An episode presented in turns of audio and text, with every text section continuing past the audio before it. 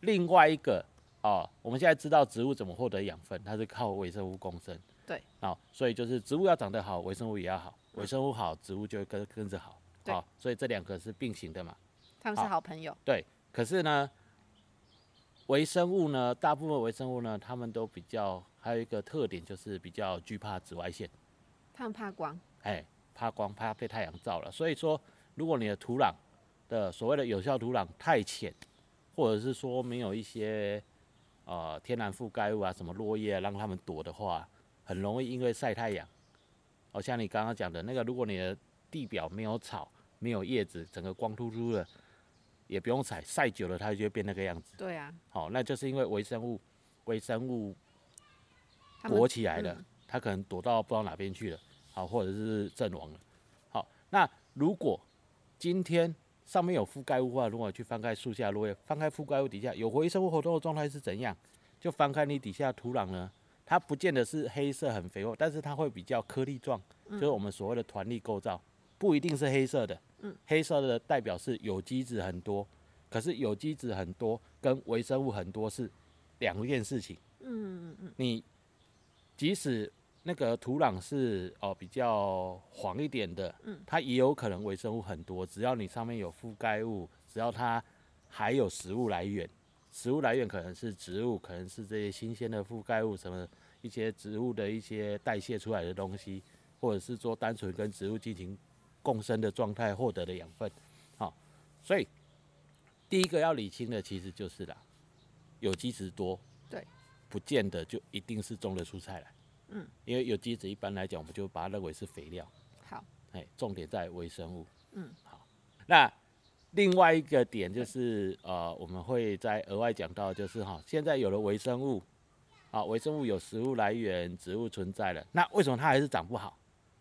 那很多时候就是还有一个问题点，就于在于哈，呃，一个所谓有效土壤层。啊对啊，老师，什么是有效土壤我层？们讲植物生长需要阳光、空气、水、土壤。对啊，啊，我们讲土壤，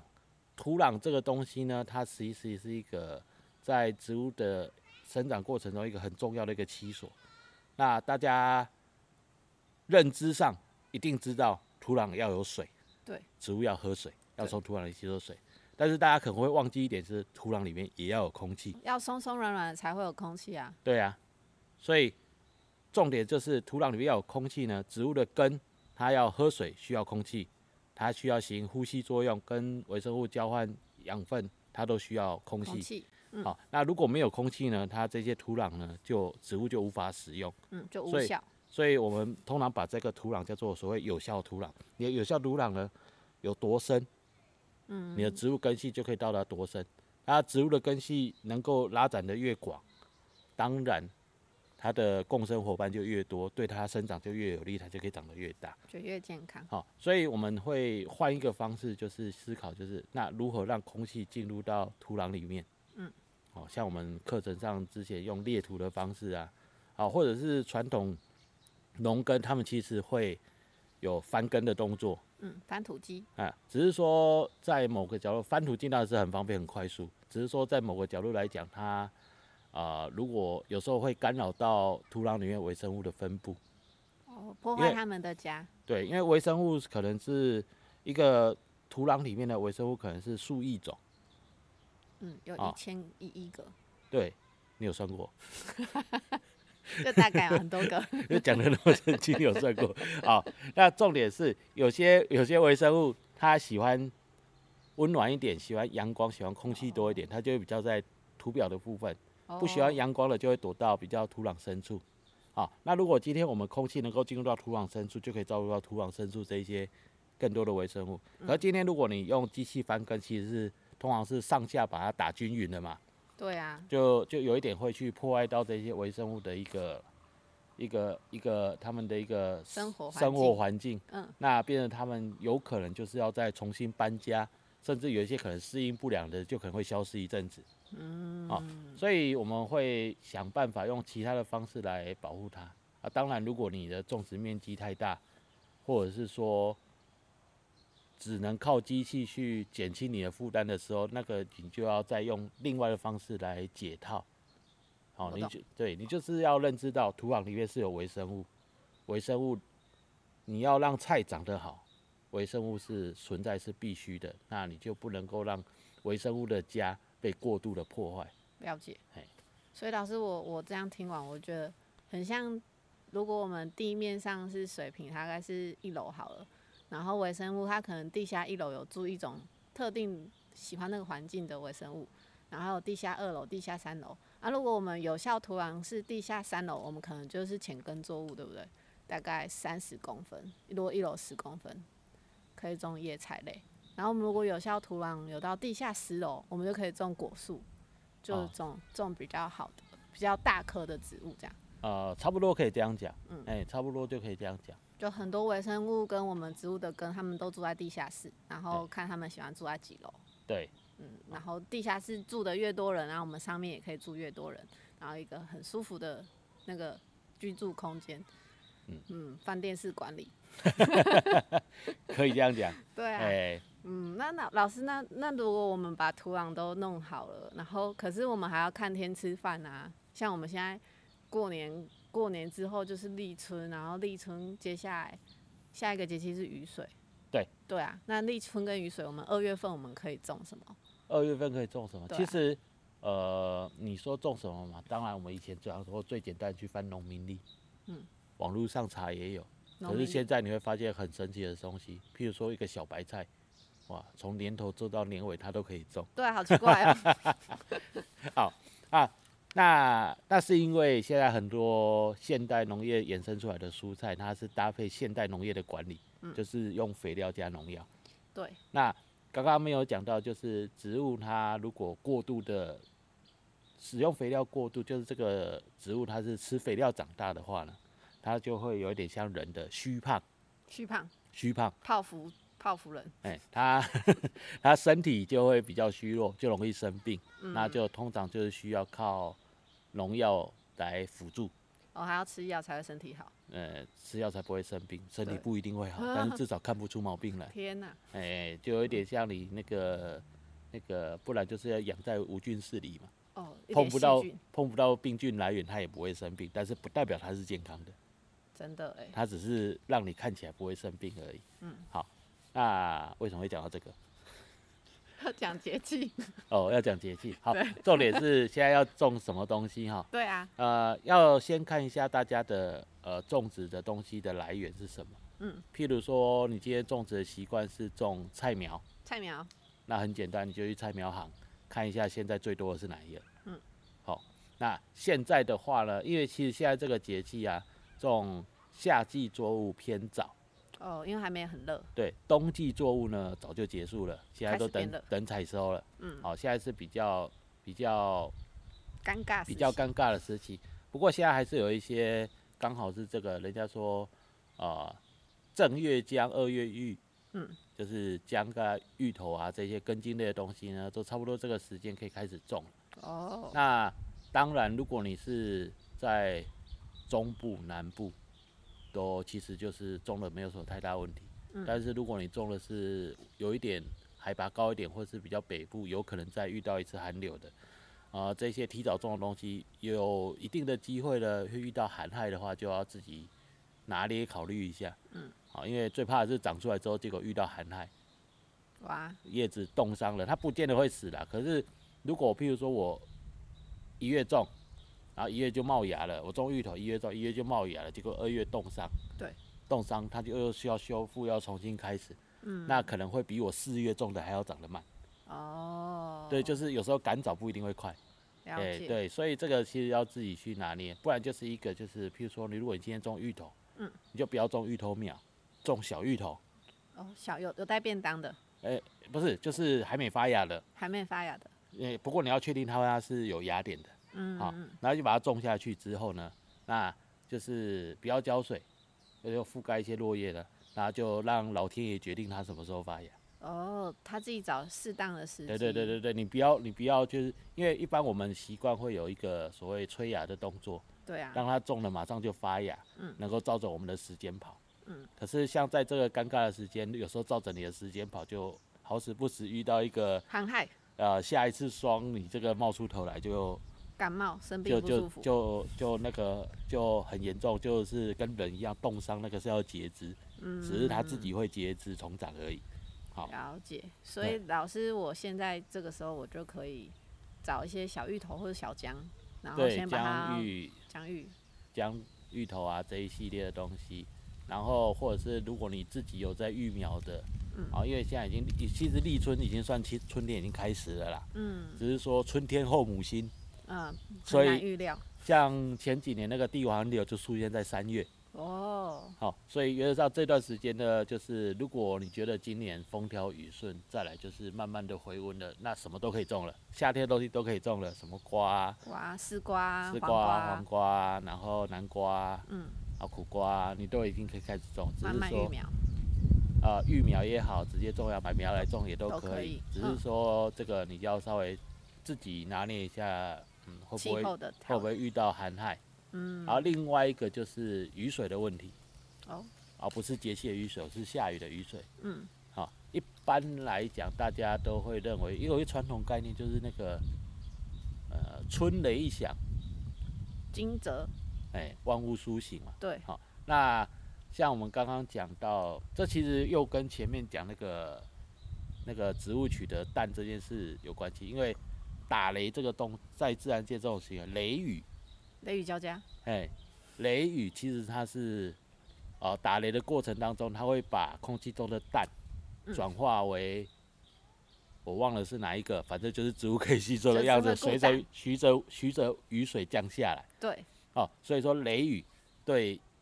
对那个你春天的作物刚开始的作物是很有帮助的哦，所以很多以前老一辈的人种菜都跟你讲，嘿，菜啊，如果你你种的菜那个地方是吃不到雨水、吃不到露水的，它就一定长不好，哦，因为它吃不到这些天然的养分来源。氮的来源，天然哦，可能不止氮，因为空气中虽然说量少，但是它还有会有一些哦，雷雨可能还会固定周期、固定其他一些物质，但是那一些量都很少。嗯，就跟我们人喝水哦，你应该有听过，我们其实人不适合喝纯水对啊，哦，喝矿泉水是最好的。对，但实际上矿泉水在水的水里面的矿泉矿物质含量是非常非常非常的低。嗯，好、那在植物来讲也是啊，它们其实就是这一些这么低的一些含量，其实对它来讲，因为这些都是微量元素，这么低的含量就够了。嗯，啊，有时候这样就够了。哎，啊，反而是你拿捏的好好的，再给它们呢，有时候就是给嗯多的。了解，哎是大自然调配 的秘方，对，哦，所以就所以在某个角度来讲，我们也比较不不提倡温室，嗯，因为温室你把一些哦，虽然说它可能阻断了一些什么病虫害的，可它从来同时也阻断了来自一些大自然的一些循环的物质。了哎解。好哦，那老师，我现在上完课，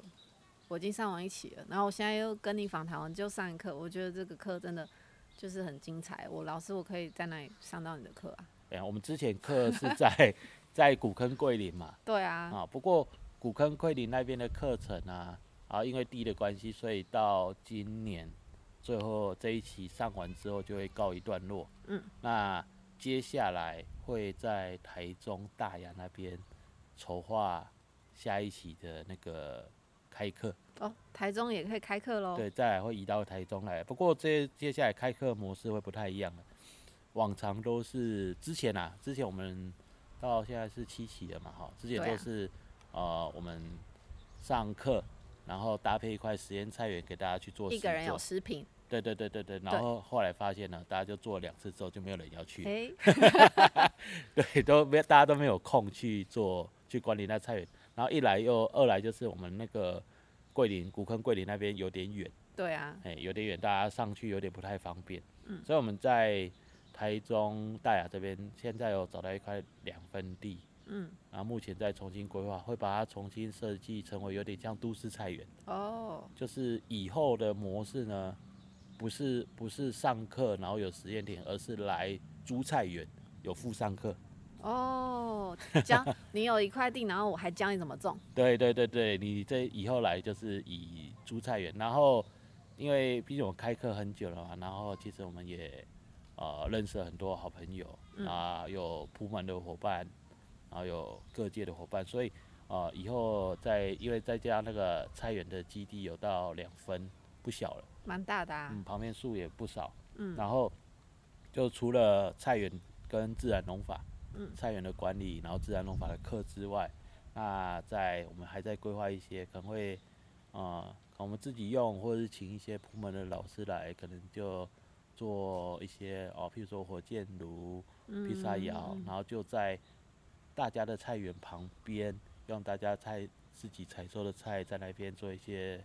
啊食农体验的活动，哦、甚至可以将来啊有承租菜园的伙伴也可以自己带朋友来，就自己来旁边开火，哇，就是享受一个都市里面的一个农村生活。感哎觉超好的。不过目前还在筹划中啦，因为，诶、时间有点赶，因为我们理想的状态是希望它的开始跟结束都是三月，嗯，因为这样比较能够搭配刚好这是一节年气，能够好种东西，才不会出现那个种了没得收，来不及收，哦，诶、或者是就是种了，结果就要放到年底才能收，因为譬如说，你看三月的话，一年作物姜啊、芋头这些种都还来得及。刚好可以哎，种也完来得收及。收。然后对你像你冬天种菜啊，你可能会种什么高丽菜、大白菜，到三月也差不多采收完了，也没有哦剩了。好，所以大概可以完整的过完一年，那我们以后会一年为周期这样。就一年四季的桌我们都可以种一次，然后对对又对吃对一次。对，啊除了果树还没办法之外，对果树你可能就要种好几年了。对，嘿可能对啊。那老哎对老师，你说这个课程的资讯，我可以在老师你的社团看到吗？呃，之后如果有会分享到我的社团，然后老师，你社团叫什么名字啊？我的社团我的社团叫什么名字？哦，斑马的自然菜园，斑马的自然菜园斑马 FB 的社团。对，哎、然后啊有开了几个那个无效的粉丝专业，不要理他，因为我也没有开始过，对 啊，对，所就以要开了没有用。所以要搜寻社团哦，不是哎粉丝是专社业团。哎、那有消息也会请你帮忙宣传。好，我会 公布在我自己的粉丝专业，哎没有，我没有粉丝专业， 个人的 FB。对哎、好，啊好那我们今天谢谢老师跟我们的分享，谢谢老师好，耶、